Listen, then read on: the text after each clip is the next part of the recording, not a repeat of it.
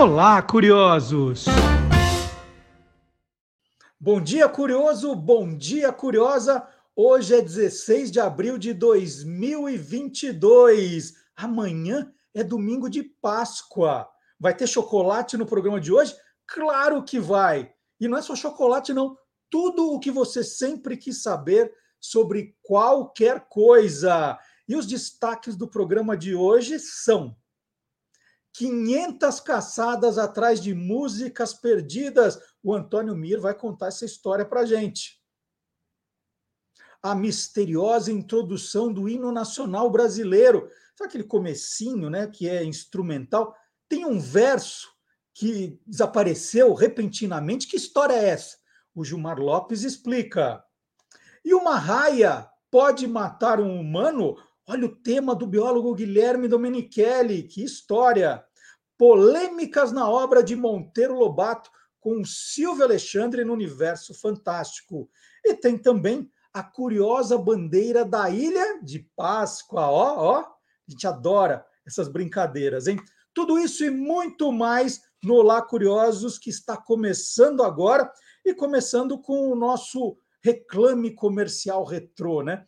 Músicas que embalaram a publicidade em diferentes épocas com o professor Fábio Dias, criador da página, né, do perfil Clube do Jingle no YouTube e autor do livro Jingle é Alma do Negócio. Vamos lá?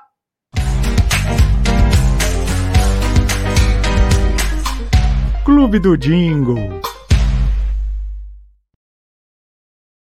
É muito comum que anunciantes recorram a músicas famosas para servir de base para paródias, que a rigor vão funcionar como jingles em suas campanhas publicitárias. Nós já vimos diversos exemplos é, é, disso aqui no nosso programa. Em datas como Natal ou Carnaval, são escolhidos é, temas como Jingle Bells, marchinhas carnavalescas que são adaptadas e onde são inseridos o nome do produto ou do serviço anunciado. O que não é muito comum é quando se escolhe um tema que, a rigor, não tem nada a ver com a data em questão ou com o produto anunciado.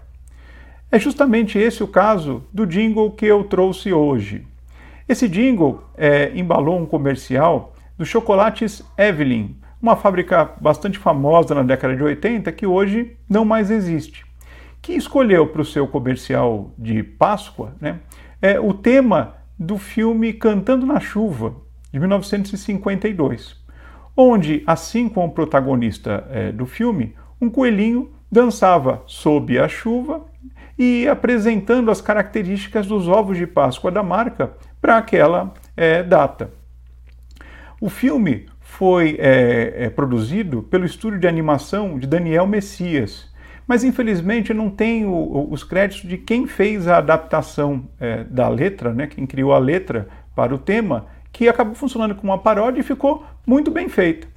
Vamos assistir o comercial de Páscoa do Chocolates Evelyn do ano de 1989 no comercial animado pelo estúdio de Daniel Messias.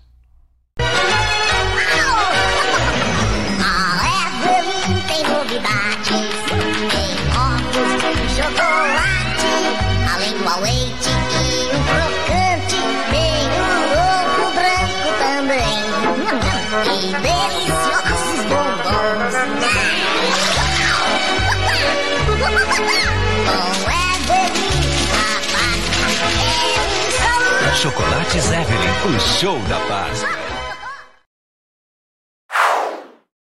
Há 20 anos, quando eu comecei a fazer esse programa no, no rádio, né, as pessoas falavam assim: nossa, mas você não tem medo que as curiosidades de um dia para o outro acabem, né? Você falar todas as curiosidades, mas não, gente. Nós somos assim diariamente bombardeados por notícias curiosas, né? Algumas engraçadas, outras até bizarras, né? Então, curiosidade nunca vai acabar.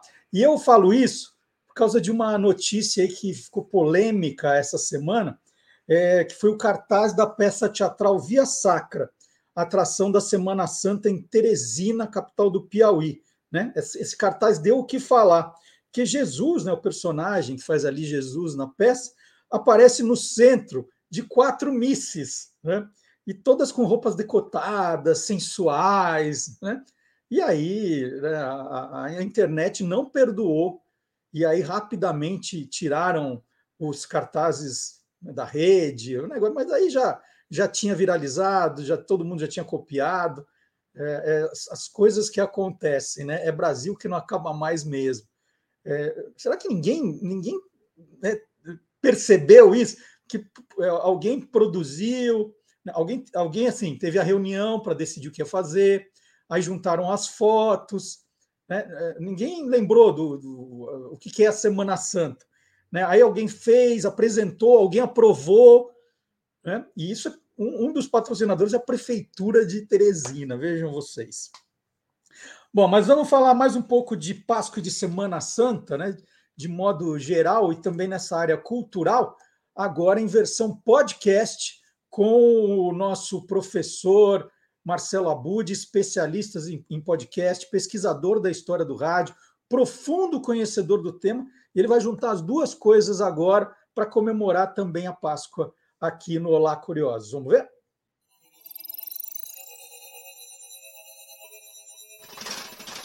Hoje pode. Com Marcelo Abude. Quando se fala em mídia sonora e Semana Santa, o grande marco, sem dúvida nenhuma, é o radioteatro A Vida de Nosso Senhor Jesus Cristo. Realizado em 1958 pela Rádio Nacional do Rio de Janeiro, essa produção contou com centenas de pessoas. Atualmente, você tem acesso a esse radioteatro na íntegra porque ele foi digitalizado nos anos 90 pela Collectors Editora. Então, alguns sites que se dedicam à história do rádio acabam disponibilizando esse conteúdo. E no Peças Raras, onde a gente conta os bastidores do rádio, no episódio 44, tem um trecho, a abertura, na verdade, deste radioteatro da Nacional de 1958 e também o Eli Correa narrando a Paixão de Cristo em 2010, o que ele fez em capítulos durante a Semana Santa daquele ano. Vamos ouvir aqui um trechinho do Eli Correa narrando um episódio da Paixão de Cristo. Raios ameaçadores! O barco estava quase virando. Todos começam a gritar de medo. Todos entram em desespero total diante da tempestade, diante dos trovões, diante dos relâmpagos e raios. Calmo, extremamente calmo numa situação tão desesperadora, Jesus se levanta, olha para o céu em fúria, faz um gesto com as mãos e silêncio. Repentinamente tudo se tornou silêncio. A chuva cessou. Os trovões pararam de repente. Os raios não caíram mais. E o mar se acalmou. E voltando ao radioteatro A Vida de Nosso Senhor Jesus Cristo, um dos canais que traz a íntegra da produção é o Música e História, um canal do YouTube que tem ali uma playlist chamada Rádio Nacional. Lá você encontra todos os capítulos deste radioteatro. Bom, aqui nós vamos ouvir um trechinho do narrador fazendo a abertura da vida de Nosso Senhor Jesus Cristo. O narrador, no caso, é um dos mais importantes radialistas da história, o César Ladeira, e ele dá voz a um texto escrito por outro gigante, o Giuseppe Ghiaroni, que é justamente o autor da adaptação da Paixão de Cristo para esse radioteatro. Acompanhe.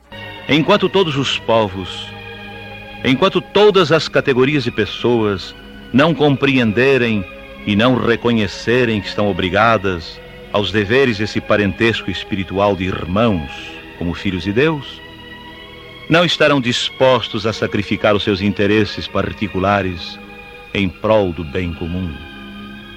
Enquanto cada indivíduo só tratar de viver para si, haverá desassossego social. Enquanto cada classe procurar apenas o seu exclusivo interesse, haverá luta de classes. E enquanto cada nação também só cuidar do triunfo dos seus interesses, haverá guerras. Jesus não redimiu uma raça especial nem uma classe determinada, nem uma cor apenas de homens. Nosso Senhor padeceu e morreu por todos os homens e a todos elegeu por seus filhos. Enquanto essa versão clássica original do radioteatro A Vida de Nosso Senhor Jesus Cristo pode ser encontrada em uma busca por canais destinados ao rádio na internet, uma outra, mais recente, merece também destaque. Trata-se de uma releitura da peça teatral As Margens à Paixão de Cristo, do grupo A Via de Teatro, em formato de audiodrama, nome que também é utilizado para designar produções como os tradicionais radioteatros, a produção está disponível em aplicativos de podcast e no canal do grupo A Via de Teatro, no YouTube. O cantou, cantou e anunciou que a noite acabou, que o sol espetou, novo dia raiou. Eu também quero cantar pra feliz anunciar a nova luz que virá pra esse chão habitar e curar. Verdadeira luz que virá pra ensinar esse povo a amar. O galo cantou, Cantou! eu habito em lugar alto e santo, mas estou junto com o humilhado e desamparado, a fim de animar os de espírito abatido, a fim de animar os de espírito humilhado. As Margens, A Paixão de Cristo, é uma peça teatral imaginada para ser encenada em espaços públicos da cidade de Iparana, no Ceará. As praças por onde essa montagem passou desde 2018 são habitadas por mulheres, crianças e homens esquecidos pela sociedade e que vivem às margens do cotidiano da cidade. No ano passado, o espetáculo foi adaptado para o formato de audiodrama, com captação no estúdio Rede Cucabarra. É uma produção muito caprichada e que tem na trilha sonora um dos seus pontos fortes. E essa adaptação, esse audiodrama, traz para os dias de hoje o contexto da Paixão de Cristo. As margens à Paixão de Cristo, a vida do nosso Senhor Jesus Cristo e o episódio 44 do nosso podcast Peças Raras são as dicas para você refletir sobre esse período do ano na Podosfera, esse incrível universo dos podcasts. Bom, e quem quiser mais sobre Páscoa, né, o programa de hoje ainda vai falar sobre o tema Páscoa. Mas quem quiser muito mais, pode acompanhar no site do Guia dos Curiosos uma série de reportagens. É, porque o coelho é um dos símbolos da Páscoa, é um deles. E ao longo da semana, nós fomos mostrando como é a comemoração em todas as regiões do país. Quem nos segue no Facebook, com certeza viu aí como é a Páscoa no norte, no nordeste, no centro-oeste, no sul e no sudeste, e todos os links ainda estão lá para você conferir. E quem viu Olá Curiosos na semana passada comemorou comigo e com Antônio Mir o boletim número 500 dos caçadores da música perdida. Se a gente incluísse os outros, né, o, o Sci-Fi, o Tirando Pó, ia dar muito mais. Fora as participações ao vivo do Antônio Mira ao longo desses 20 anos. Mas não, nós vamos celebrar os 500 boletins. E falei, não, Mira, vamos conversar. Né? Não é todo dia que alguém chega a um número 500, número espetacular. Bom dia, Mir! Bom dia, Marcelo. Bom dia, internautas e ouvintes. O Antônio Mir começou a, a fazer, o, aí, nos tempos do Você é Curioso, por, por uma questão que, assim, eu estava curioso em conhecê-lo. Entrei na Rádio Bandeirantes e chegava toda hora mensagem né, de um tal de Antônio Mir. Mas não era só no Você é Curioso, na programação inteira. Eu falava assim, como... aí um, um, dia eu lembro que eu estava ouvindo de madrugada, voltando de uma festa, aí não lembro quem fazia a madrugada, e falou assim, bom, aqui o nosso ouvinte Antônio Mir. Eu falei, não, peraí. É que naquele tempo não se falava em robô, né, Mir? Porque não, eu, não. Eu pensava que você era robô. É, exatamente. E o cara escrevia no todos os programas, né? Ele comentando, e sempre comentários legais, inteligentes. Eu falei, não, eu preciso conhecer esse cara. E aí eu te convidei, que era para te conhecer, eu já tinha um tema específico. Não, você. É... Você me convidou para fazer a abertura do programa de aniversário. De aniversário, o a abobrinha do dia. Você me pegou no banheiro. Ah, preciso falar com você. lá no, no Itaú Cultural. Ah, a gente só se conheceu lá? Nunca tinha falado com você antes? Não, já, já, já, já, já, já, já sim, porque a gente se conheceu através da Ana Paula, lembra da Ana Paula Corradini, que trabalhava na editora com você? Eu fazia uns desenhos, mandava para ela, tudo, depois a gente se conheceu. Descobri que você morava duas ruas acima da casa da minha sogra também. Fui num aniversário seu, a gente conversou antes, sim. sim no programa. Aí, aí você foi convidado para fazer a abertura do programa. Aí não tinha o boletim ainda, né? Não, não, não, não, não, não tinha. Foi 2003, 2004. Eu fui participar só depois. Só e, aí, pra... é, conta um pouquinho dessa, dessa sua ligação com a música. Você falou que embalava uns bailinhos, meio que fazia trabalho de DJ ali. Como é que é a tua ligação com a música, Mir? Era isso aí, porque eu sempre mexi com projetos. Eu sempre trabalhei em escritório de arquitetura, tudo e a música era um hobby, né? Desde o tempo do colégio também, a gente curtia muito as rádios é, AM, a Excelsior, a difusora, porque umas, umas músicas de vanguarda, né? E aí a música foi um vício. Eu ganhei a minha vitrola e compro um disco, compra outro, compra outro. Ah, vamos fazer um bailinho, vamos fazer um bailinho e foi crescendo a brincadeira, tudo, né? E aí comecei a fazer, fazer fiz muito bailinho de garagem. Todo final de semana tinha bailinho de garagem, então você reunia e juntava na garagem de um, do outro, e sempre tive. E fui fazendo, e fui, fui gostando da música, fui assim. É, eu assisti aquele filme Deus abençoe as férias e as crianças, que é um e a trilha sonora dos Carpenters. Aí comecei a me ligar nas músicas, aí meu, aí vai embora, né? Você fica. Você você cobrava ingresso para esses bailinhos para comprar disco depois? Não, não, não, não, não, era entre amigos só. Eu só cobrei, na verdade, de um baile de 15 anos que uma menina, que uma tia minha me falou: olha, ela quer contratar. Poxa, mas né? fui, aí montei todo o esquema com luzes, com, com e fiz o baile de 15 anos dela. Foi, foi o único baile que eu cobrei. O resto era tudo por prazer mesmo. Eu varava noites, às vezes.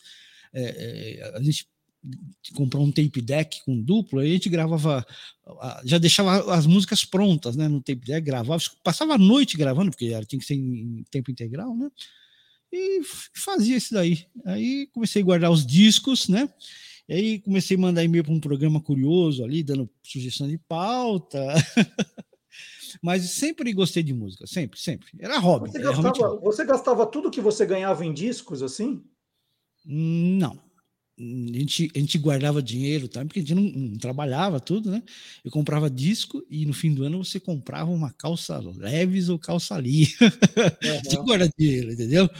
Mas não, não gastava só nisso. É assim, eu gosto da música. Eu não sou um fã de um cantor, de uma banda, não. Eu gosto é, de uma música ou várias. Elton John, é impossível não, se não gostar de várias músicas do Elton John. Mas é que não, não sou fã daquele de carteira, ah, que sei tudo. Não, não, não, não. Eu gosto da música. A música bateu, caiu bem no ouvido, pronto, eu guardo. Entendeu? Mas aí, aí você tem que ter um ouvido muito bom e uma memória muito boa, porque essa brincadeira dos caçadores da música perdida é porque os ouvintes às vezes perguntavam, né? Ah, eu, eu, eu ouvi uma música que era assim, lá, lá, lá, lá, lá. Aí o Mir falou, não, faz esse lá, lá, lá, mas é, lá, é. lá. Aí você pá, matava você tem que ter uma memória e tem que ouvir muito para saber isso, né, Mia? Porque não, você não é o, o, o Shazam, é você, você é o Shazam antes do Shazam, né? isso. Olha, quando a gente era mais jovem, a gente brincava muito de adivinhar músicas.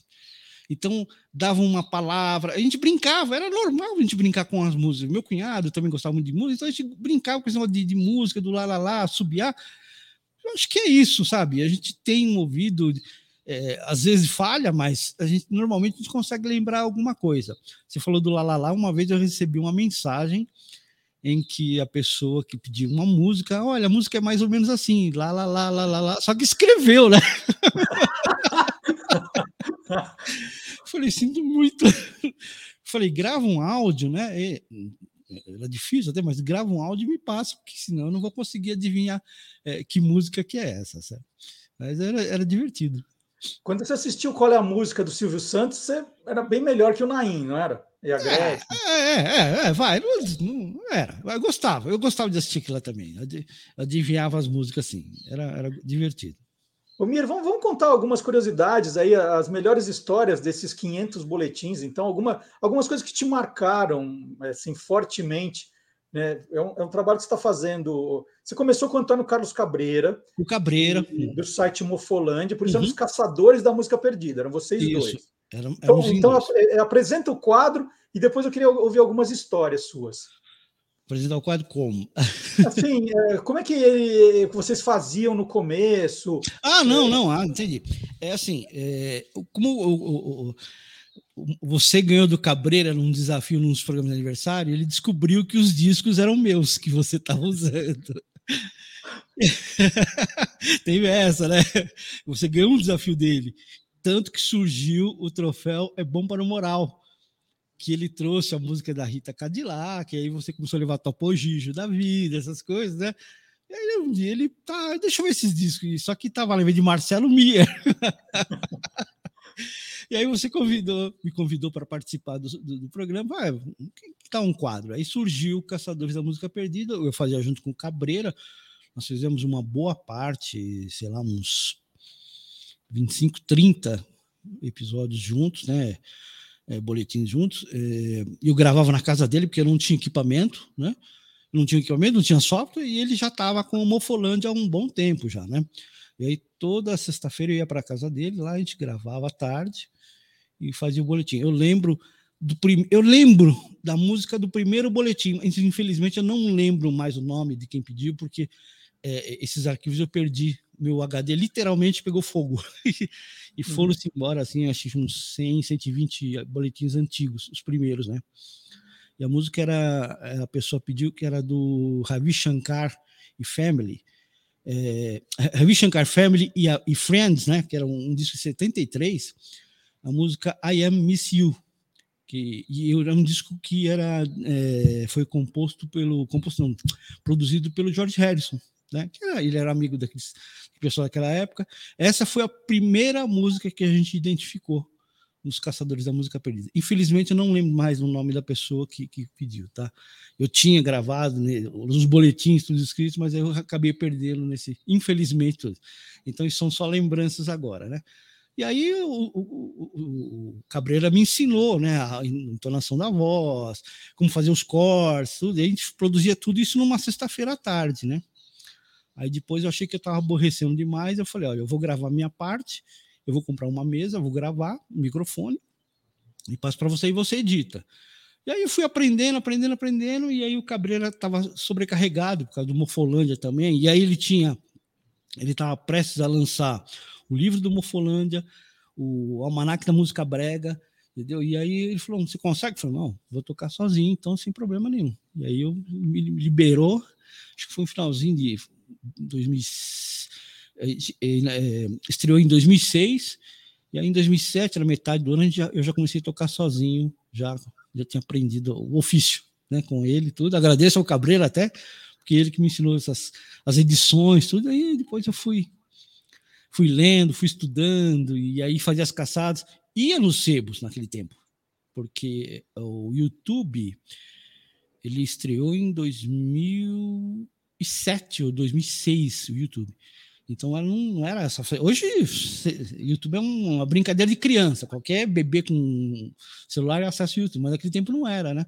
Tanto que uhum. naquela época, em paralelo, surgiu o TV Trash, que eu achava tanta coisa legal e não era fácil de achar o. Não era fácil de encontrar as coisas no YouTube. Você tinha que jogar palavras-chave, e aí eu criei esse, pequeno uh, almanaque, né? um manual, um guiazinho, vai, por assim dizer, dando as palavras-chave para acessar os, as coisas divertidas que aconteciam. Isso foi em paralelo aos caçadores, porque aí comecei a pesquisar YouTube, mas não tinha tudo. Então eu tinha que ir no Sebo, eu ia muito no Eric Discos, ali na, em Pinheiros, sabe? Ficava fuçando as capas, lendo, eu perguntava para ele, porque ele também me ajudava nas pesquisas, entendeu? E aí foi foi, esse, essa, esse foi o início dos caçadores. Depois com a internet ficou tudo um pouco, um pouco mais fácil, porque tem, teve coisas que eu não encontrei mesmo, assim, digamos que, vai, em 500 boletins, 20 coisas que pediram eu não encontrei realmente, porque não tem rastro, né? Uhum. Ou chega num coleção que tem, ou você sempre encontra um rastro, um número, mas você não encontra, você não encontra uma referência para você começar a pesquisar, é difícil, né? Então a internet ajuda muito. E assim, mas toma cuidado com as pesquisas quando você começa a encontrar textos muito repetidos, o mesmo texto em vários lugares, porque a informação não pode ser verdadeira, né? Então assim, procure de várias fontes, Aí você, opa, cheguei num lugar que eu encontrei um disco. Aí você começa a pegar um número, aí você começa a descobrir o selo, a capa, e aí vai. Aí você consegue chegar Muito legal. É um então, conta algumas histórias aí, e, se você tiver algumas coisas para mostrar também, né, de achados seus, de achados ah. para outras pessoas, né, que, que o, o boletim acabou fazendo com que o seu acervo também melhorasse. Olha, o, das, da, o, que as pessoas me pediam até que era muito fácil. Eram coisas mais comuns, eram é, as pessoas, ah, eu tinha esse disso, eu não tenho mais, então era mais simples. Nas pesquisas, a gente consegue começa a descobrir algumas coisas. Por exemplo, o, o professor Fábio Dias falou num boletim dele sobre o, o, as músicas da, que a Varig é, fez para fazer, promover as viagens e tal. Eu tenho.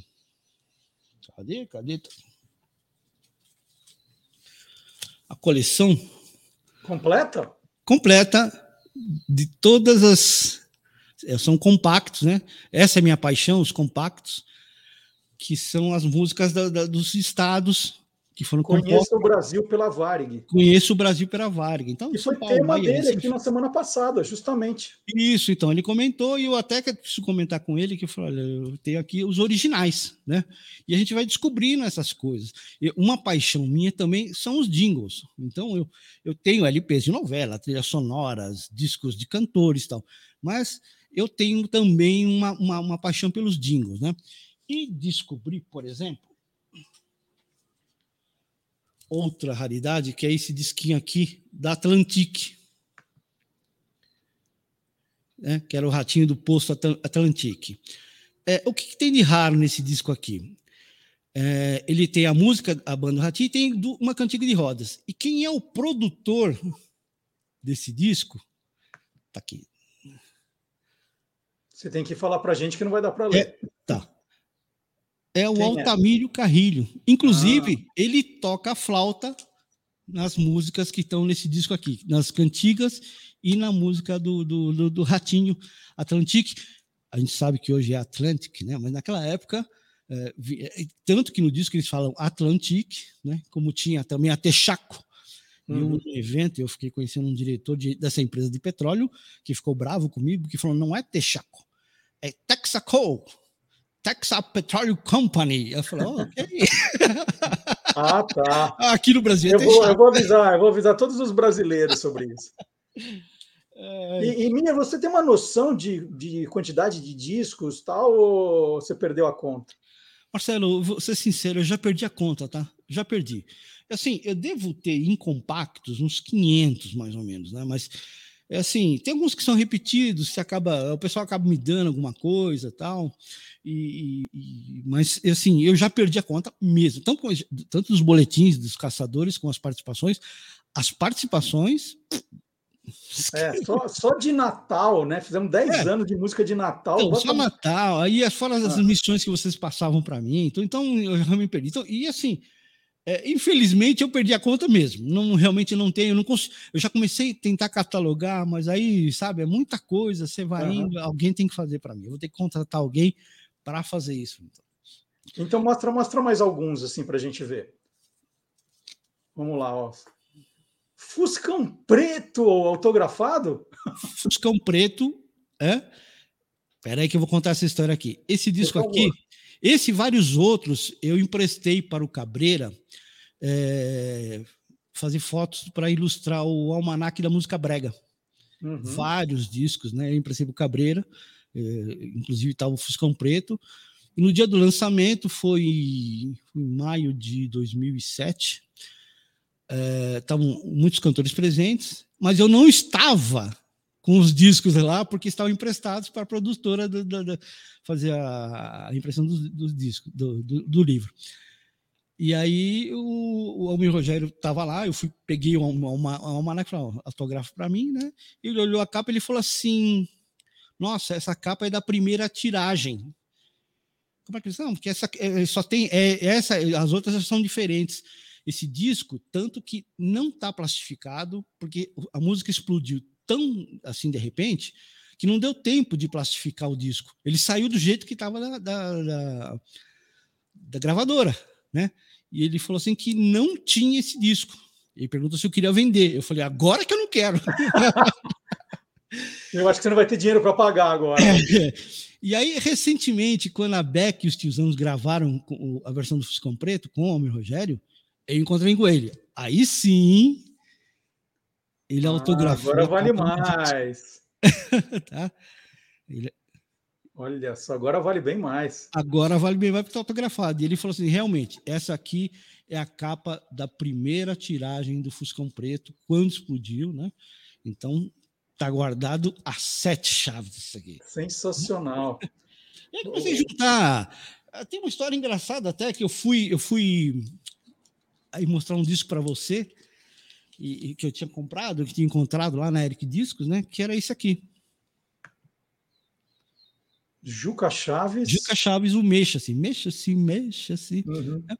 E eu peguei esse disco e fui para Bandeirantes é, para mostrar para você. Você estava gravando o programa naquele final de semana, era só gravação, tudo, e eu passei por lá e fui almoçar.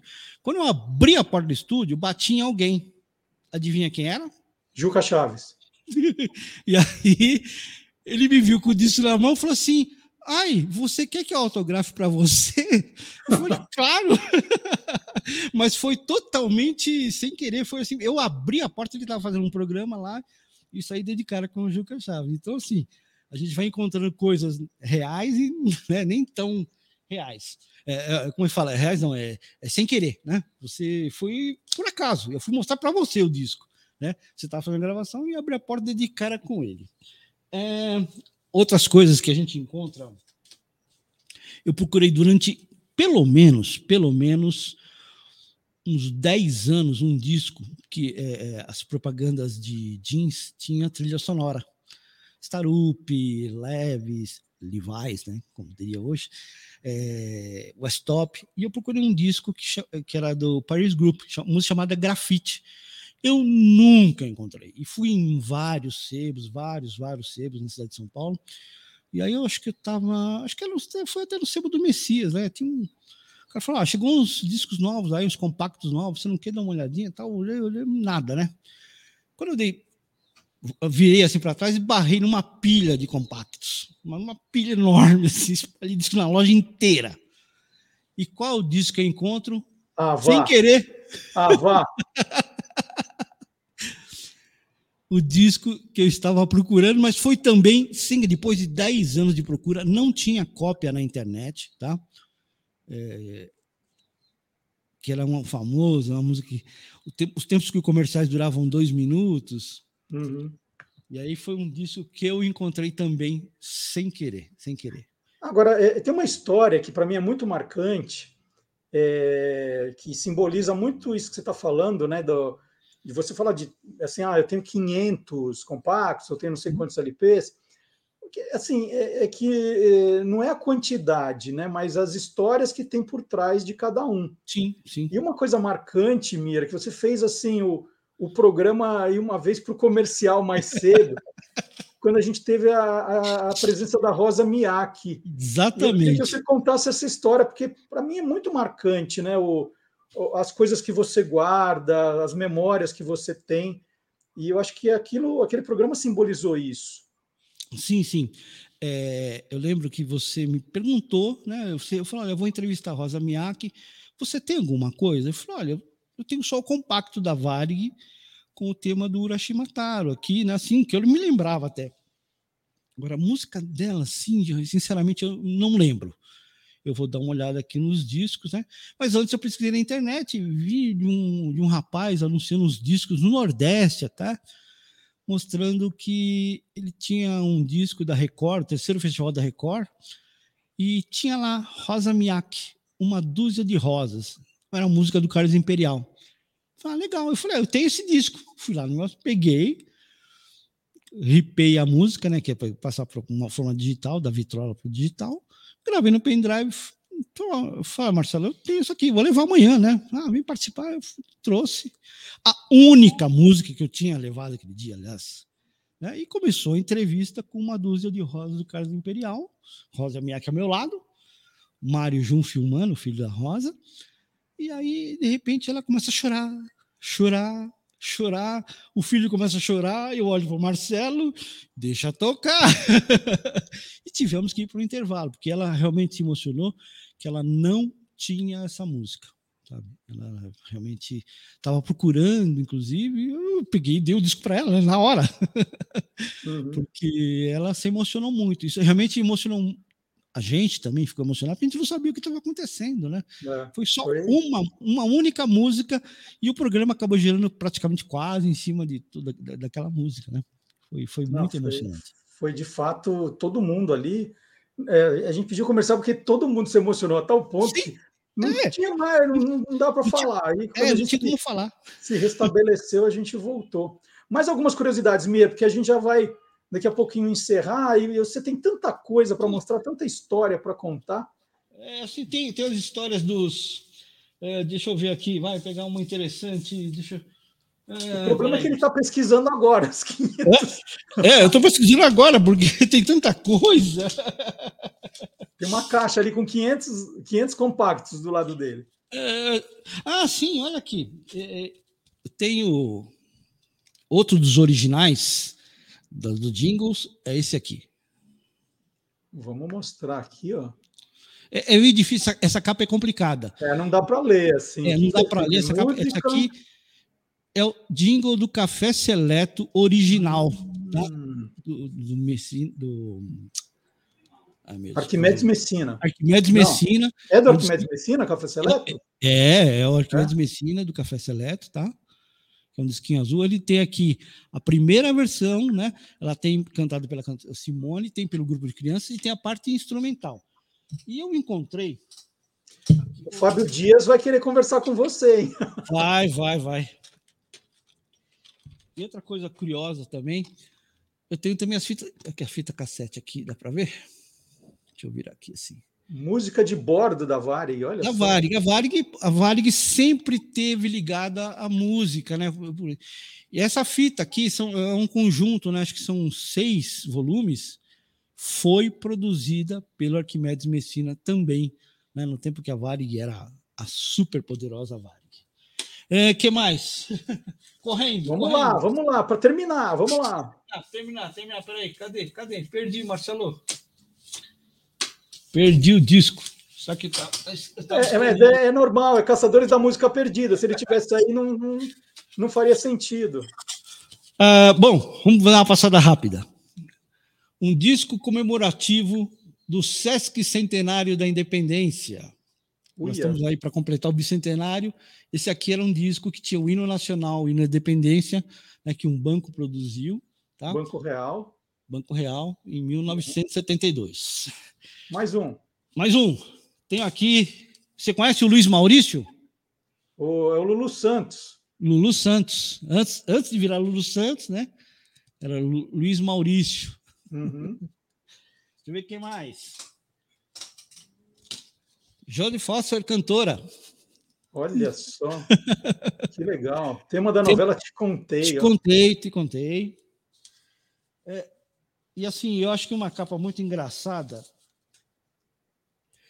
é um lugar que tiraram, né? Fizeram num balcão de açougue, trilha sonora da novela O Italianinho e Italianinho. A flor que o tempo guardou no açougue. A foto foi tirada no açougue. É, João da Praia, o João da Praia, onde a vaca vai, ele ganhou muito dinheiro e ele lançou o segundo disco, né? Com minha vaca lavei a égua. muito bom. Muito bom. O que mais que eu tenho aqui? Bom, a gente pode ficar dias aqui falando com, com, com é, Olha, falando, tem bastante coisa. Eu tenho Terezinha Sodré cantando. Hum. que mais? Gente, é, aqueles Não discos. Oi? Não se preocupa. Olha só. É, esse aqui é um disco de papel. Tá? Olha é, propaganda da Colinas com Aguinaldo Rayal cantando na praia, né? Então eles fizeram uma promoção lançando um disco de papel.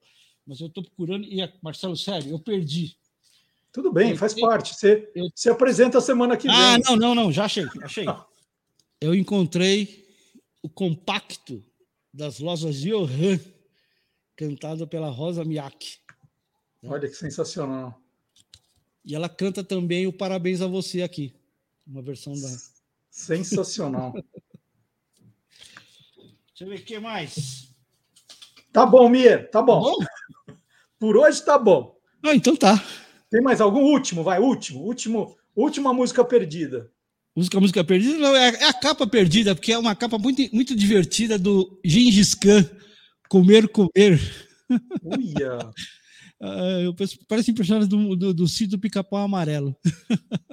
Você está sofrendo com isso da música digital, né? Porque o bacana era, era guardar as capas, né? Eram obras de arte, ou, ou não, né? Ou eram muito divertidas. Isso não existe mais, né? É, não, o, o digital, é assim, você clicou, você tem a música que você quiser, eh, que você quer, né? Você pode pesquisar, você encontra. Mas era muito gostoso você ir numa loja, vendo as capas, descobrindo, porque às vezes tinha muita coisa que você não, não- não tinha a notícia ainda. Então você ia descobrindo. Eu gostava mais dos velhos tempos. Hoje o digital, você digita tá aí, tá tendo essa polêmica com, inclusive com a Anitta, né? de se- teve esse número de acessos. Antigamente era pela venda de disco. Vendeu? Ok, você tá lá no top, né? Ganhava disco de ouro. isso. Hoje é um meio digital, é um meio que até acaba perdendo o controle, né? Você não tem muito controle disso, né? Porque não se sabe como é, como é que eh, funciona o esquema, né? Mas antigamente era vendeu, vendeu, ok, sucesso.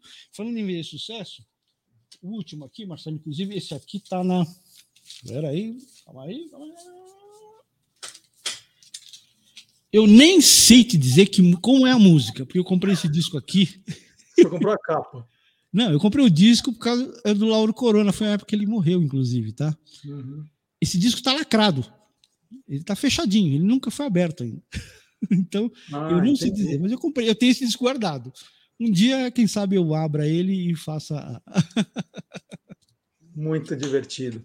Mir, muito obrigado pelos, pelos 500 boletins, né? Que, Ah, como eu disse no começo, se a gente contar todas as participações, Não, tem, ah, aí passa de mil, Passa, com tranquilo. certeza. Com certeza passa de mil, sim, porque. Nossa, foram várias, várias. E todas memoráveis. Márcia Franco, a gente levou os for, com a Márcia Cardial, né? Que o, o ouvinte pediu o- a abertura do programa, a gente levou a Márcia Cardial lá no estúdio, tudo. Muito legal. Foi muito legal mesmo. Foi um tempo muito gostoso, muito bom. A gente, a gente aprendeu, conheceu muitas pessoas também. A nossa equipe, né? Era, é muito legal. A nossa equipe é muito bacana. Muito divertido. Bom, Mir, mas embora a gente esteja aqui nesse momento de festa, comemorando né, os 500, nós não vamos te deixar em paz, né? Então, Tá- Não, hoje, gente, já vem o 501, não é? Mir, um grande abraço, feliz Páscoa para você, obrigado igualmente para todo para mundo. toda a família, né? Muito obrigado. Você gastou muito em ovos de chocolate essa- esse ano? As crianças cresceram. É bom, isso é bom. É bom. Eu só, tenho, eu só tenho sobrinhas netas, né? Só elas vão ganhar, são duas, então é mais fácil. duas não, verdade, são quatro, né? Porque tem duas no interior, mas vão ganhar. Os outros feliz já Páscoa passaram pra- dos 30. Para todos aí. E obrigado igualmente. E agora, então, né, depois dessa conversa com Antônio Mir, vem aí o boletim 501 dos caçadores da música perdida. E logo a gente faz outra conversa dessa para comemorar o milésimo, tá bom, Mir? Com certeza, com certeza. Tá bom? Um abraço, boa Páscoa a todos aí. Vai guardando as coisas aí, hein? É perdido, não precisa ser tão perdido assim. Pode deixar. Abraço! Outro, tchau. Vamos lá, Antônio Mir, mais Antônio Mir no nosso programa agora. Vem aí. Os Caçadores da Música Perdida. Olá, curiosos! Hoje é possível montar uma playlist com suas músicas favoritas em questões de minutos. Podemos escutá-las com os amigos, dar uma caminhada e até cair na estrada ao som dela. Nos anos 70, você podia comprar uma playlist já pronta e fazer tudo isso também, mas a graça estava na personalização. Claro que não dava para ouvir um disco de vinil caminhando ou viajando de carro, mas uma invenção de 1963 da empresa holandesa Philips foi a salvação. Um pequeno dispositivo magnético onde era possível gravar áudios, a fita cassete. Nesse tempo, Ter uma playlist personalizada não era tarefa fácil. Nada do clicou e pronto. Você ligava o rádio e ficava esperando aquele sucesso ser tocado na programação. Tudo certo agora? Ainda não. Está faltando um dos equipamentos principais: um gravador de fita cassete. Tudo pronto agora? Não. Falta o microfone. Isso mesmo. A gravação era feita na base do microfone e você precisava contar com outros fatores. A estação de rádio tinha que estar bem sintonizada, um leve toque no botão de sintonia e o som ficava com chiado. Ah, vale lembrar que ainda não existiam rádios FM. Era tudo gravado dos programas musicais apresentados na AM. Ainda tinha que contar com o maior silêncio no ambiente, torcer para ninguém abrir a porta do quarto, rezar para que o cachorro da casa vizinha não latisse, ou alguém te chamar ou falar algo na hora da gravação. Nesse trecho, eu incluo os locutores que normalmente conseguiam estragar aquela gravação perfeita quando diziam o nome da emissora no meio ou no finzinho da música. E como tudo era em tempo real, você tinha que ficar ao lado do gravador o tempo todo, com os dedos prontos para apertar as teclas REC ou STOP. Com o avanço da tecnologia, surgiram os rádios gravadores e os tape decks, muito mais modernos que facilitaram o processo de gravação das fitas cassete em casa. Elas se popularizaram e era comum as gravadoras lançarem simultaneamente discos de vinil e a versão deles em fitas cassete. O risco numa faixa que fazia uma música pular era um dos temores dos donos dos discos de vinil. O medo de quem utilizava as fitas cassete é que ela fosse mastigada pelo toca-fitas. Mas caso a fita se rompesse ou ficasse muito amassada, ainda havia uma solução: abri-la, cortar o pedaço danificado e uni-los utilizando um pequeno pedaço de fita adesiva transparente. Aliás, a fita adesiva transparente era obrigatória no estojo em que carregávamos as fitas cassete. Outro acessório importante era uma popular caneta esferográfica, ajudava muito na hora de rebobinar as fitas cassete, enquanto outra era reproduzida. Discos de vinil, fitas cassete, CDs, meio digitais, não importa qual tecnologia para reproduzi-las, pois as músicas sempre serão apreciadas. Antônio Mia para o Caçadores da Música Perdida no Olá Curiosos.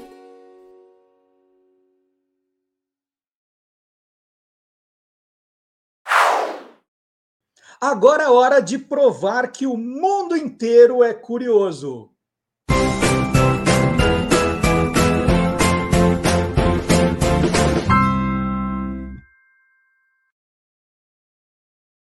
Bom, na hora de fazer, né, de preparar a pauta para esse programa, falei assim, puxa, é o programa da Páscoa, né? Aí você fica procurando as suas referências, os seus livros. Aí eu peguei aqui o Bandeiras de Todos os Países do Mundo, do Tiago José Berg, que é um livro espetacular, né? Para quem gosta de histórias de bandeiras, sempre mostro aqui, mas tem toda toda a história das bandeiras, das províncias, dos estados do mundo inteiro, bandeiras históricas. Aí eu achei aqui a bandeira da Ilha de Páscoa. Eu achei a bandeira da Ilha de Páscoa, falei, puxa vida, Ilha de Páscoa, por que, que tem esse nome? E o que quer dizer essa bandeira tão curiosa? Aí, hoje, no Todo Mundo Curioso, então, nós temos um convidado especial. O Tiago Joseberg vai contar essa história para a gente. Descoberta pelo holandês Jacob Regiven no dia 5 de abril de 1722, um domingo de Páscoa, esta famosa ilha vulcânica de 163 km quadrados é mais conhecida por suas 900 estátuas de pedra, chamadas de moais. Os nativos chamam essa ilha também de Rapa Nui, que significa Ilha Grande. E claro, a Ilha de Páscoa possui a sua bandeira, que embora não seja oficial, é formada por um retângulo branco com uma figura em vermelho muito curiosa. Ela é conhecida como Terreiva Reimiro, que é um adorno feito de madeira de, que era usado pelos antigos chefes tribais. Em cada ponta desse adorno apareciam rostos humanos, significando a proteção espiritual. Depois anexada pelo Chile, a ilha passou a usar a bandeira chilena e somente em 1993, com uma lei indígena, adotou seu emblema não oficial. E o Thiago José então, essa bandeira está aqui. Bandeira está aqui também, é só procurar no Chile, né? na América do Sul. Eu já. Foi daqui que eu, que eu vi, falei: opa, isso aqui é, é o tema para o nosso, pro nosso programa. Está aqui a bandeira da Ilha de Páscoa, é a bandeira chilena. Então, quem quiser, tem o livro Bandeiras de Todos os Países do Mundo, do Thiago José Berg, que fez também esse outro espetacular, hinos de todos os países do mundo.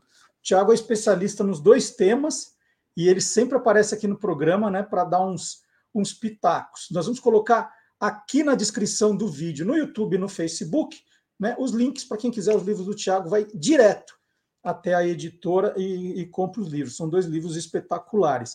E eu falei agora há pouco né, é, que o, o Guia dos Curiosos falou bastante de Páscoa essa semana nas redes sociais, então confira que o Guia dos Curiosos está no Facebook, no Twitter, no Instagram e no TikTok. Então, todos os dias tem novidades.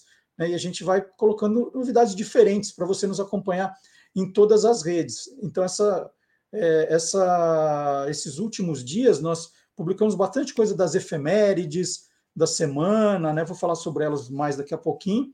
Então, vale a pena você nos acompanhar também nas redes sociais, hein, gente? É, e você já sabe, mas eu, é sempre bom, né? Porque tem sempre gente nova chegando. Como eu disse, toda semana eu preciso entrar nas redes sociais porque as pessoas perguntam: nossa, por que não tem mais o um programa de rádio? Claro que tem, gente, claro que tem. Só que agora em plataformas diferentes, mas é o mesmo programa que funciona exatamente igual. Se você estiver no YouTube e fechar os olhos, você vai ver que o programa funciona é, perfeitamente bem, né? porque é nos mesmos colaboradores. E estamos nas plataformas aí de áudio, no Deezer, no Spotify e no SoundCloud. Ah, mas tem que pagar? Não, não tem que pagar nada, não tem que se inscrever, é só baixar o programa e ouvir a hora que você quiser. Porque aí fala assim, puxa, eu vou ao supermercado, não dá para ficar no YouTube. Claro, só baixar e ouvir a hora que você quiser, do jeito que você quiser. O importante é ouvir, compartilhar, curtir, comentar, para a gente continuar fazendo o programa para você. Certo? Então, o programa não mudou. O programa não mudou, só mudou de plataforma. É... Ah, e tem mais, e teve um ganho ainda, né? Porque antes o Magalhães Júnior fazia um quadro dentro do programa. Agora ele ganhou um programa só para ele. Programa que é só dele, que é o Quem Te Viu, Quem TV. Todas as quintas-feiras ele estreia às oito da noite.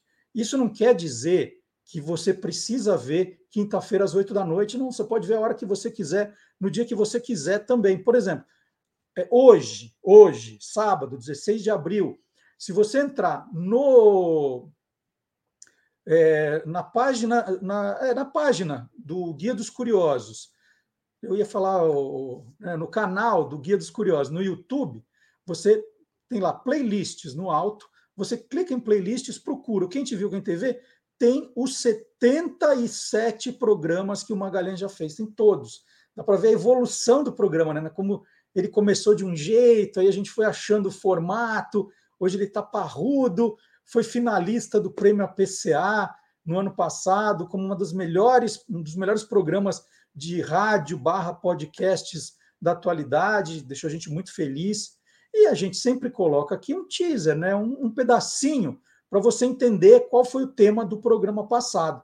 Aí, terminando o programa aqui, ou amanhã, ou segunda, você entra lá e confere, porque é a história verdadeira da televisão. A gente está mostrando a história verdadeira da televisão. Vamos ver um trecho que na, na quinta-feira agora o Magalhães falou de programas femininos apresentado por mulheres, isso no período vespertino do início da televisão brasileira.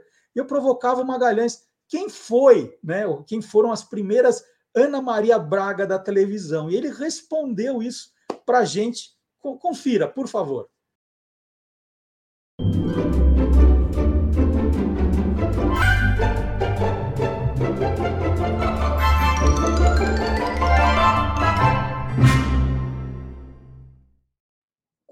As diferenças, então, desse revista feminina e do Entre Mulheres? Bom, começava pelo fato de ter uma âncora feminina, a própria Maria Tereza Gregori, a paulistana, nascida em 1928, que nos deixou em 2013. A Maria Tereza Gregori muito simpática, extrovertida, uma mulher de um carisma assim, sensacional. Para começar, ela abria o programa com ah, uma, uma sessão chamada Capa de Revista. O programa chamava Revista Feminina, então ela mostrava a capa da revista, em que ela apresentava todas as atrações do programa. E ela se tornou produtora e apresentadora do, do programa. Ela era uma excelente entrevistadora e muitas vezes ela dividia a bancada de locução com o próprio Gilberto Amaral de Campos, como, por exemplo, na bancada ali para dar o horóscopo do dia. Olha só. Eu, tava, eu, eu tenho uma pergunta bem legal para te fazer, Maga, que uma hora eu vou acertar, né?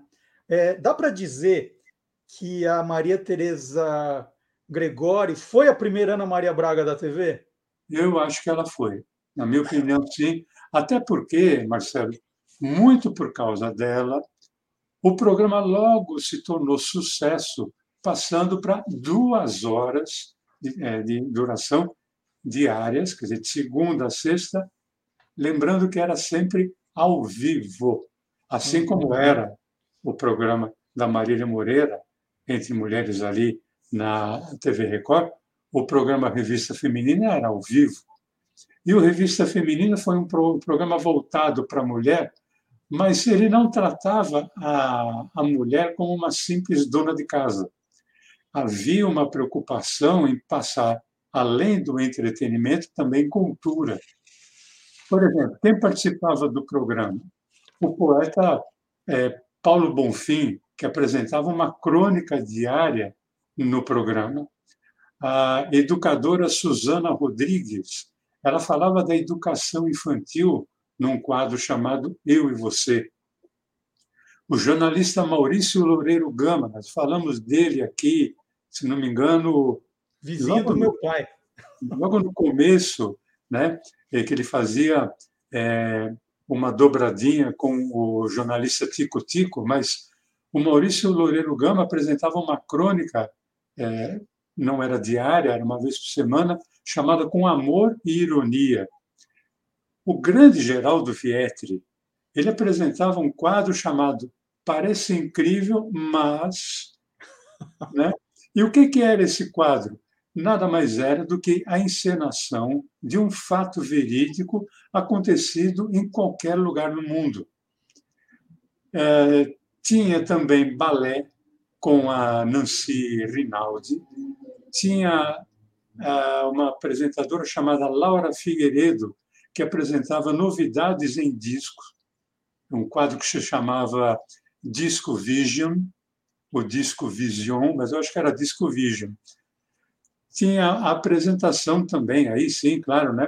E se tratando de mulher, de um quadro chamado Vaidade e Beleza, apresentado pela Marlene Mariano, e também tinha moda, né? com um figurinista italiano chamado Amalfi Constantino.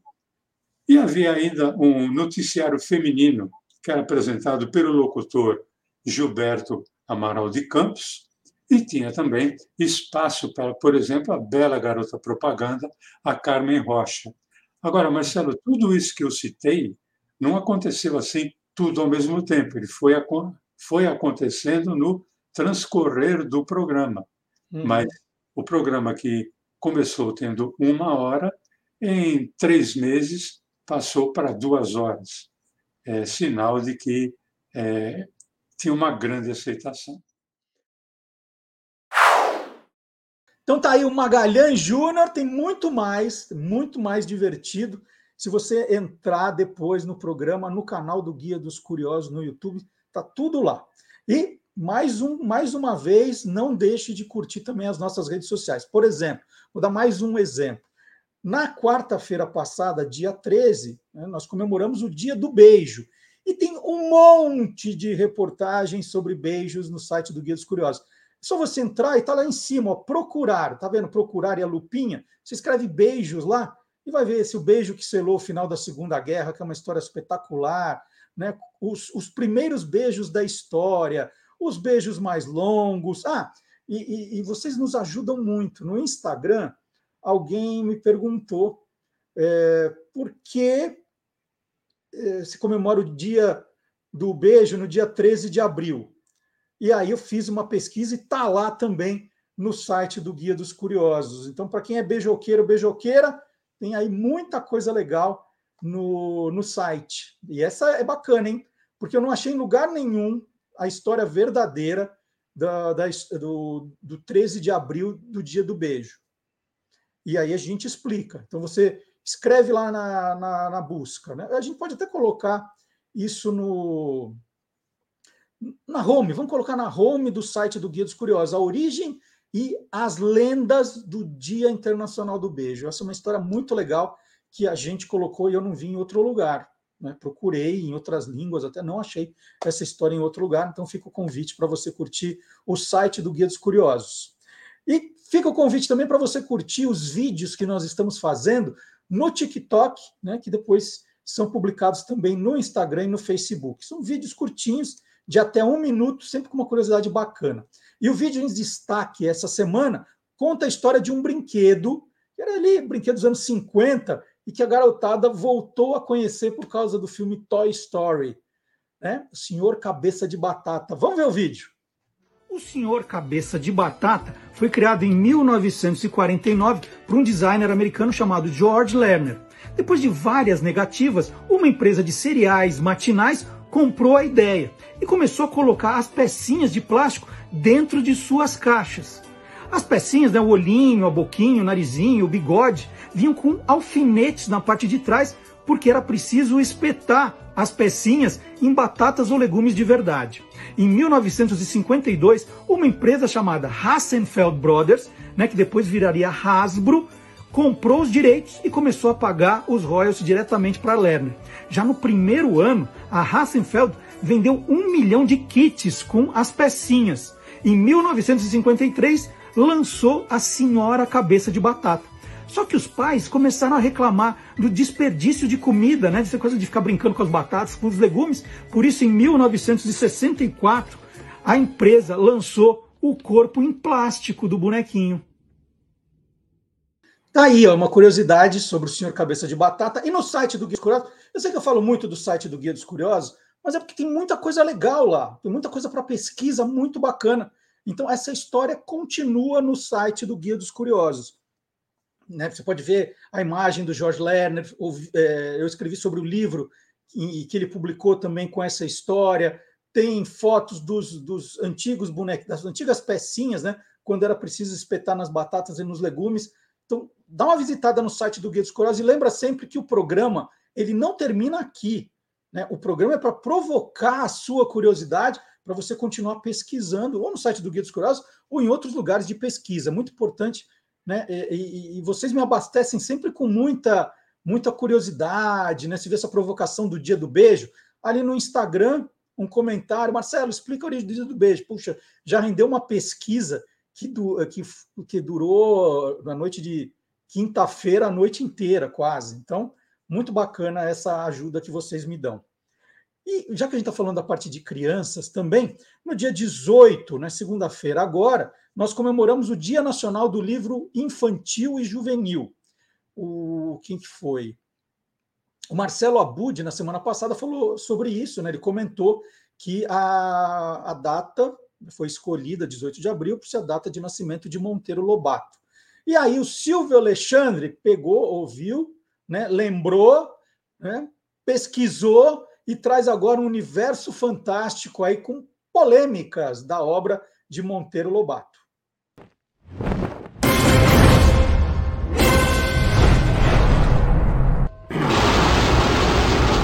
Universo fantástico.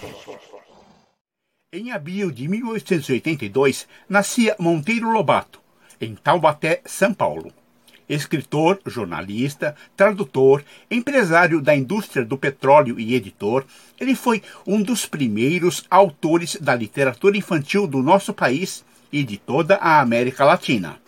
Mas Lobato não escreveu apenas para o público infantil. Sua produção abrange textos sobre petróleo, ferro e obras de cunho nacionalista. Mas merece atenção seu único romance adulto, uma ficção científica lançada em 1926 como O Choque, Romance do Choque das Raças na América, do ano de 2228. E é lançado 20 anos após como O Presidente Negro. A obra fala sobre segregação e esterilização de população negra. O enredo apresenta forte ligação com o ideal da eugenia, como revela um grande anúncio de 8 de janeiro de 1827. A eugenia, termo do grego bem-nascido, propunha a purificação da raça humana, baseada na adoção de medidas radicais de higiene social para excluir negros, imigrantes asiáticos e deficientes de todos os tipos.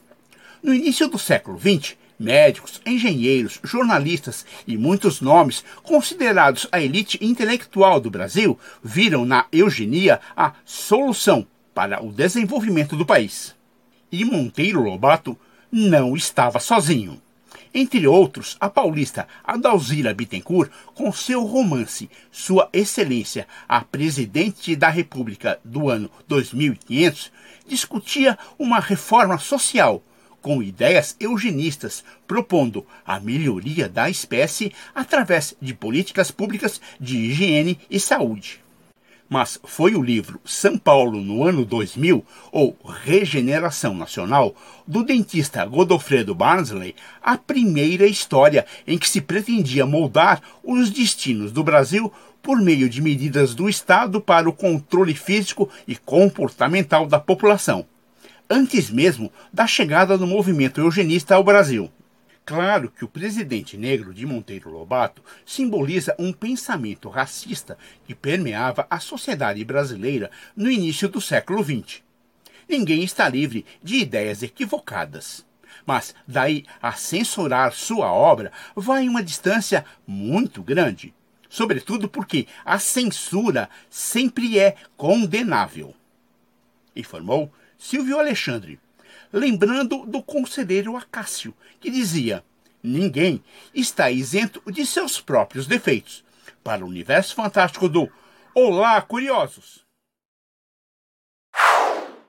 E, e para mostrar a sinergia né, entre os nossos colaboradores, o Marcelo Abud falou do Monteiro Lobato na semana passada, aí o Silvio Alexandre já lembrou do, do aniversário do Monteiro Lobato, já preparou esse, esse texto, né, que é, é bastante discutida essa questão atualmente, né, essa, uh, e aí a gente imediatamente já lembrou aqui que Monteiro Lobato foi tema também de é tema de, de páginas no site do Guia dos Curiosos e foi tema também de um programa do, do Magalhães Júnior falando do sítio do Pica-Pau Amarelo e tem o link de, desses programas também no site do Guia dos Curiosos que eu vou mostrar agora né? A primeira adaptação de O Sítio do Pica-Pau Amarelo foi na TV Tupi em 1952. Essa reportagem já manda direto para o Quem Te Viu, Quem TV do Magalhães Júnior, que ele explica como que a obra de Monteiro Lobato foi parar na televisão. Né? Isso, olha,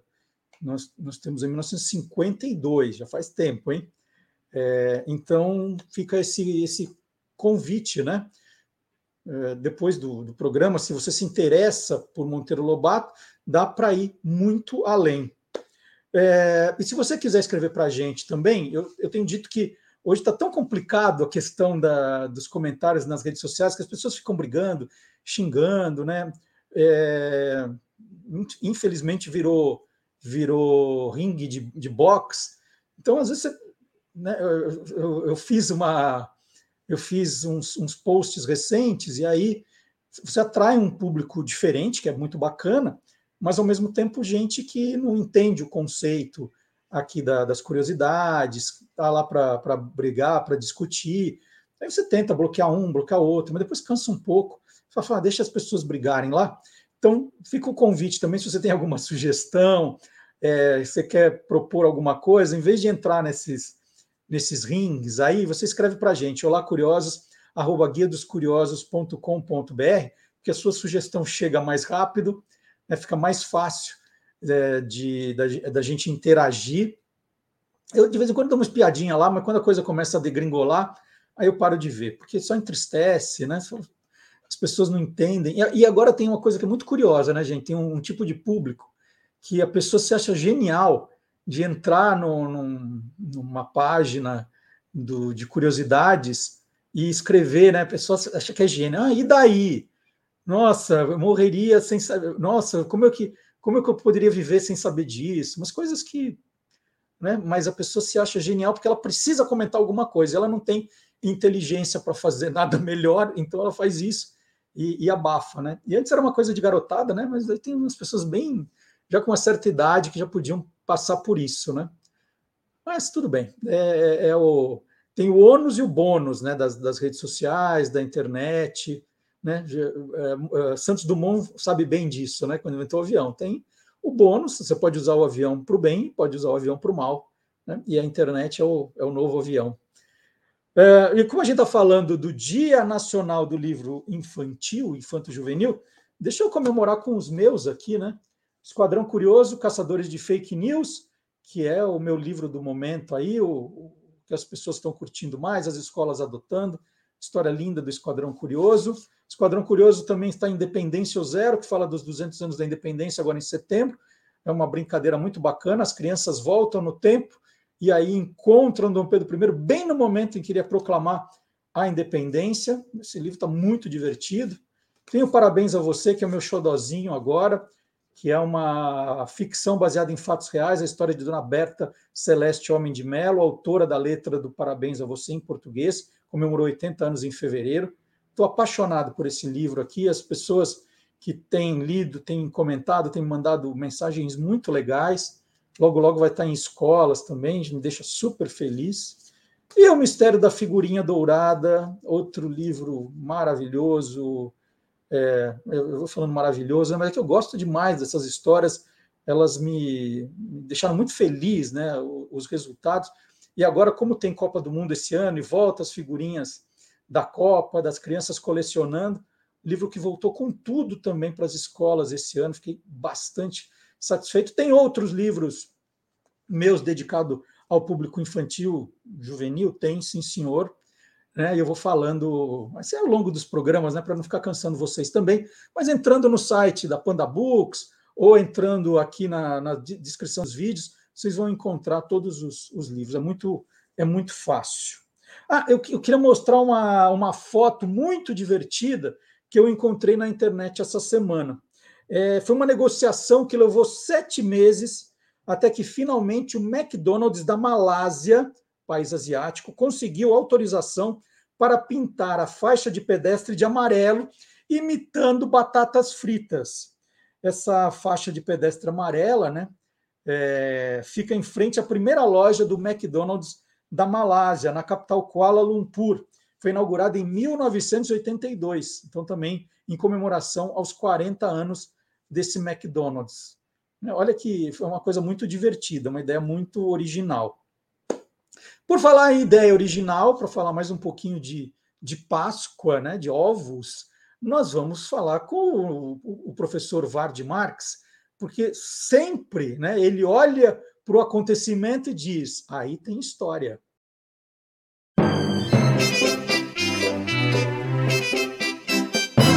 Aí tem história. Olá, curiosos. E os ovos de Páscoa, hein? Caros? O meu coelho tem reclamado bastante, aí eu falei para ele: Quer saber de ovo caro, meu chapa? Vem comigo que aí tem história. Bem, sabemos todos os significados dos ovos de Páscoa. Se você não sabe, eu vou te contar discretamente. Fertilidade, continuação da vida. Por quê? Porque todo ser vivo tem na sua célula mais simples pelo menos duas informações um, sobreviva. dois, multiplique-se. Por isso, todas as culturas deste nosso planetinha têm rituais de fertilidade. Sim, é, a presentear com ovos na Páscoa e tal é um ritual de fertilidade. Esse é o sentido da Páscoa. Hum? E surgiu muito antes da Páscoa. Sim, lá no Oriente Médio, quando o cristianismo surgiu com essa ideia de ressurreição, renascimento, o simbolismo dos ovos casou-se perfeitamente com a ideia de uh, uma nova vida a caminho. As tradições da Páscoa, agora ligadas diretamente aos ovos, levou aos ovos decorados, populares em várias culturas, principalmente no leste europeu. Ali as tradições da Igreja Ortodoxa que se espalha num território que vai mais ou menos da Grécia até a Rússia.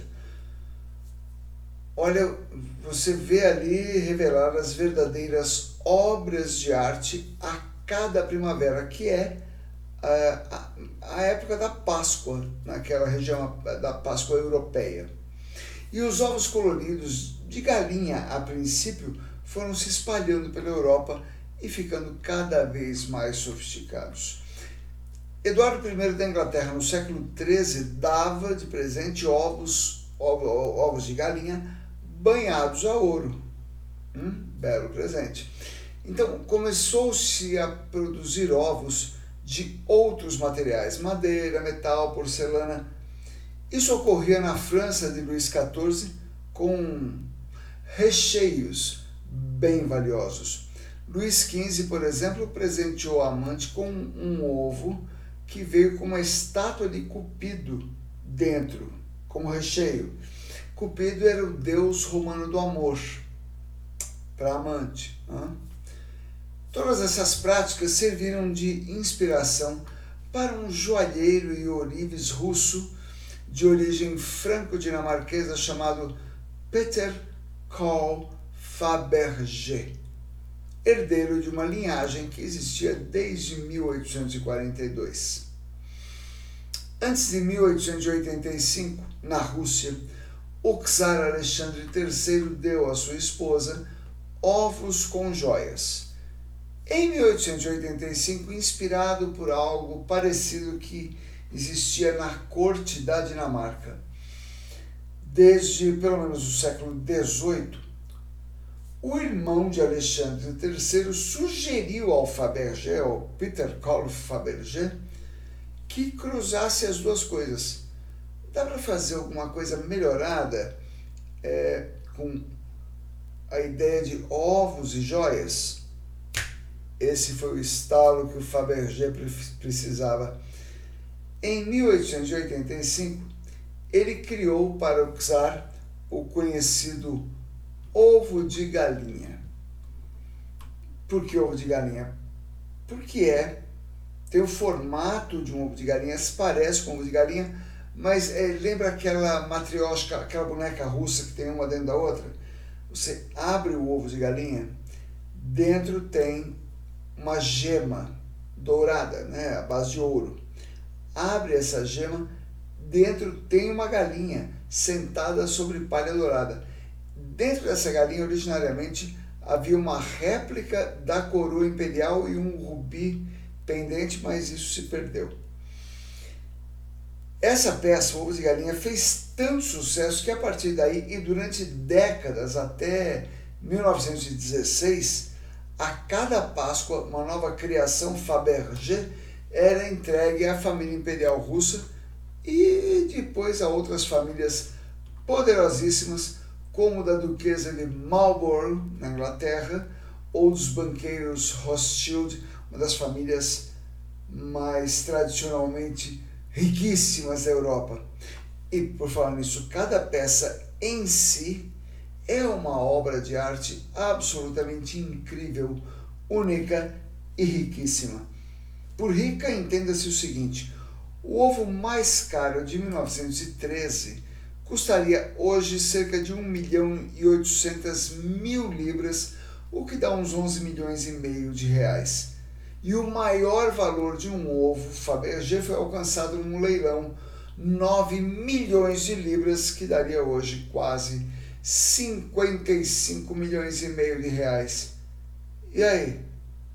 Ainda acha caro um ovinho brazuca de chocolate? Feliz Páscoa a todos! É isso. E depois do professor Vard Marx, chegou a hora do Gilmar Lopes. Aí o Gilmar Lopes, ele está ali sempre atrás de, de notícias curiosas, às vezes muitas lendas da internet, E ele também aproveitou uma efeméride da semana. Na quarta-feira, né, já falei do dia do beijo, foi na quarta-feira. E na quarta-feira foi também o dia do hino nacional brasileiro. E olha só, até com o hino nacional brasileiro, não é que tem notícia que a gente não sabe se é verdadeira ou farsa? Gilmar Lopes.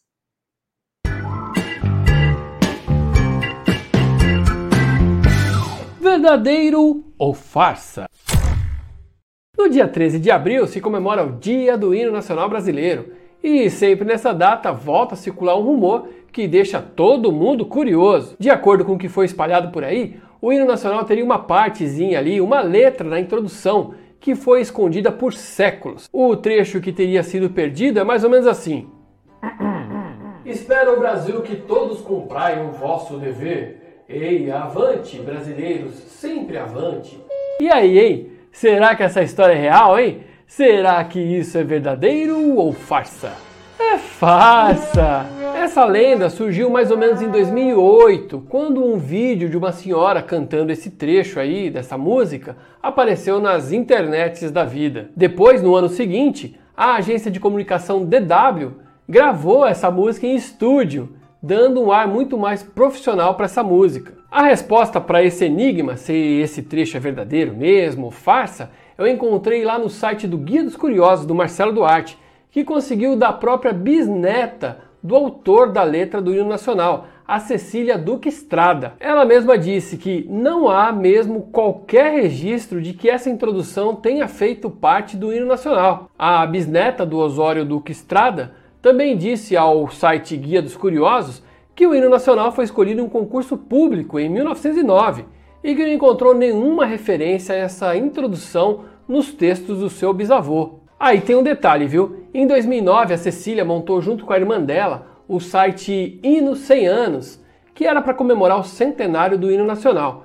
Elas fizeram uma extensa pesquisa nos textos, nos artigos, nas poesias do bisavô delas e certamente se tivesse esse trecho perdido, elas iam encontrar. Então, amiguinhos curiosos, essa história de que tem um trecho do hino nacional que foi perdido aí na introdução é farsa. Essa história é uma lenda que sempre volta a circular nessa época aí, que se comemora o Dia do Hino Nacional. Ufa, ainda bem que não acharam essa parte nova, viu? Porque até agora eu não consegui decorar as duas partes direito. E aí, você quer saber se o que está rolando na internet é verdadeiro ou farsa? Então entra lá no www.e-farsas.com. Olha, nós vamos continuar nesse assunto em breve, porque essa história também deu o que falar, né? Eu falei para o Gilmar que que eu conversei com a, com a bisneta do Duque Estrada, do Osório Duque Estrada, quando eu preparei esse livro aqui, Ouviram do Ipiranga, a história né, do hino nacional brasileiro. E, de fato, essa, essa letra, ela, ela foi escrita por um político chamado Américo de Moura, na época em que estavam procurando a nova letra do hino nacional brasileiro, ele se candidatou com essa letra e não ganhou, ela não foi escolhida. Aí, em algum momento, alguém achou, né, e, e como ah, o concurso eh, eh, pedia para as pessoas encaixarem uma letra na música que já existia, então fazia sentido. Né? Aí alguém pegou esse trecho, fez a brincadeira de falar: não, é, a introdução é essa. Né? É de outro autor, uma, uma letra que não venceu, aí misturou, e aí aquela coisa, né? Alguém fala como sendo verdade, aí tem um monte de gente que que garante que cantava, que sabia que era assim mesmo, que esconderam, e a, e a história vai correndo, né? e aí entra no, na, na, como lenda urbana. Mas nós vamos voltar a esse tema, porque eu, eu já percebi que é um, um tema que as pessoas gostam, que é bastante polêmico. Vamos falar sobre isso sim. Então, olha, quem se interessou tem ouviram do Ipiranga a história do hino nacional brasileiro, colocar também na, na descrição do, do vídeo aqui. É, ah, e tem no site do Guia dos Curiosos, tem mais, viu? Tem 10 curiosidades sobre o hino nacional brasileiro. Vocês viram como eu mostrei o site hoje? Não é coincidência, não. É porque no site do Guia dos Curiosos tem muita coisa, muito material. Né? É, é um arquivo gigantesco de curiosidades. Para quem quiser aí usar num trabalho de escola, né, de fazer alguma coisa diferente para sair do lugar comum, pode visitar. E, e nas próprias reportagens a gente vai colocando é, o, os outros links, né? As matérias que têm a ver uma com as outras, para você ir pesquisando, navegando, se divertindo, né? O aprender é consequência, mas se divertindo também. E nós estamos chegando no finalzinho do programa, programa mais curtinho. É, nós vamos chamar agora o Guilherme Domenichelli. O Guilherme Domenichelli vai soltar os bichos. Ah, deixa eu só explicar. Todo mundo fica esperando, né, como é um programa de Páscoa, do Guilherme Domenichelli falar sobre coelhos. Né? Ah, Guilherme Domenichelli né, vai falar os bichos, vai falar sobre coelhos. Mas nós falamos sobre coelhos no ano passado. E agora, né, com, com esse novo tipo de programa, em que ele fica todinho armazenado, guardado para você, para você assistir a hora que quiser, não combina a gente falar de um tema que já falou, porque você pode pesquisar ali, entrar nas playlists, procurar soltando os bichos, e vai estar o Guilherme falando do coelhinho. Fala, nossa, mas vai falar de novo? Para quê? Né? Então você pode entrar a hora que quiser, procurar nas playlists, no canal do Guia dos Curiosos no YouTube, e tá lá o Guilherme Dominicano falando do coelhinho, né? Porque é símbolo da Páscoa, ele já explicou tudo isso. Então eu falei, não, Guilherme, hoje vamos mudar de assunto. Né? Então tá aí o Guilherme Domenichelli agora para você.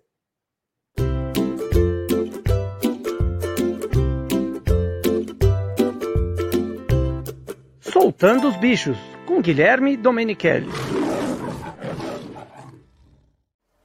Muitas pessoas me perguntam se as raias são animais venenosos.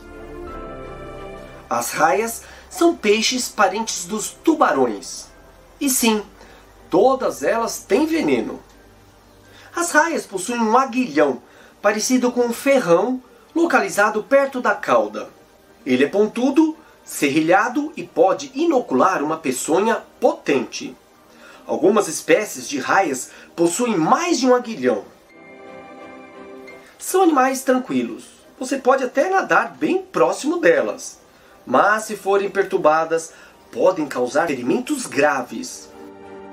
Se alguém tentar pegar a raia com as mãos ou pisar acidentalmente no animal, ela vai enfiar o aguilhão que é coberto por uma fina camada de pele, onde estão inseridas algumas glândulas produtoras de peçonha. O ataque dilacera a pele e muitas vezes faz perfurações profundas, causando muito sangramento e dor. Em alguns casos, pequenos pedaços do aguilhão ficam presos na ferida da vítima, causando complicações. As substâncias tóxicas afetam o sistema cardiovascular, respiratório e causam necrose no local. A dor é intensa e persistente.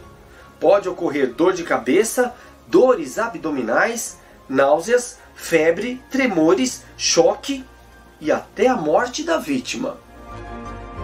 É um animal maravilhoso, muito bonito, mas precisamos ter cuidado. Bom, e agora aqui na hora da despedida, eu queria fazer uma homenagem também, né? Eu comecei falando no programa que essa semana foi muito difícil.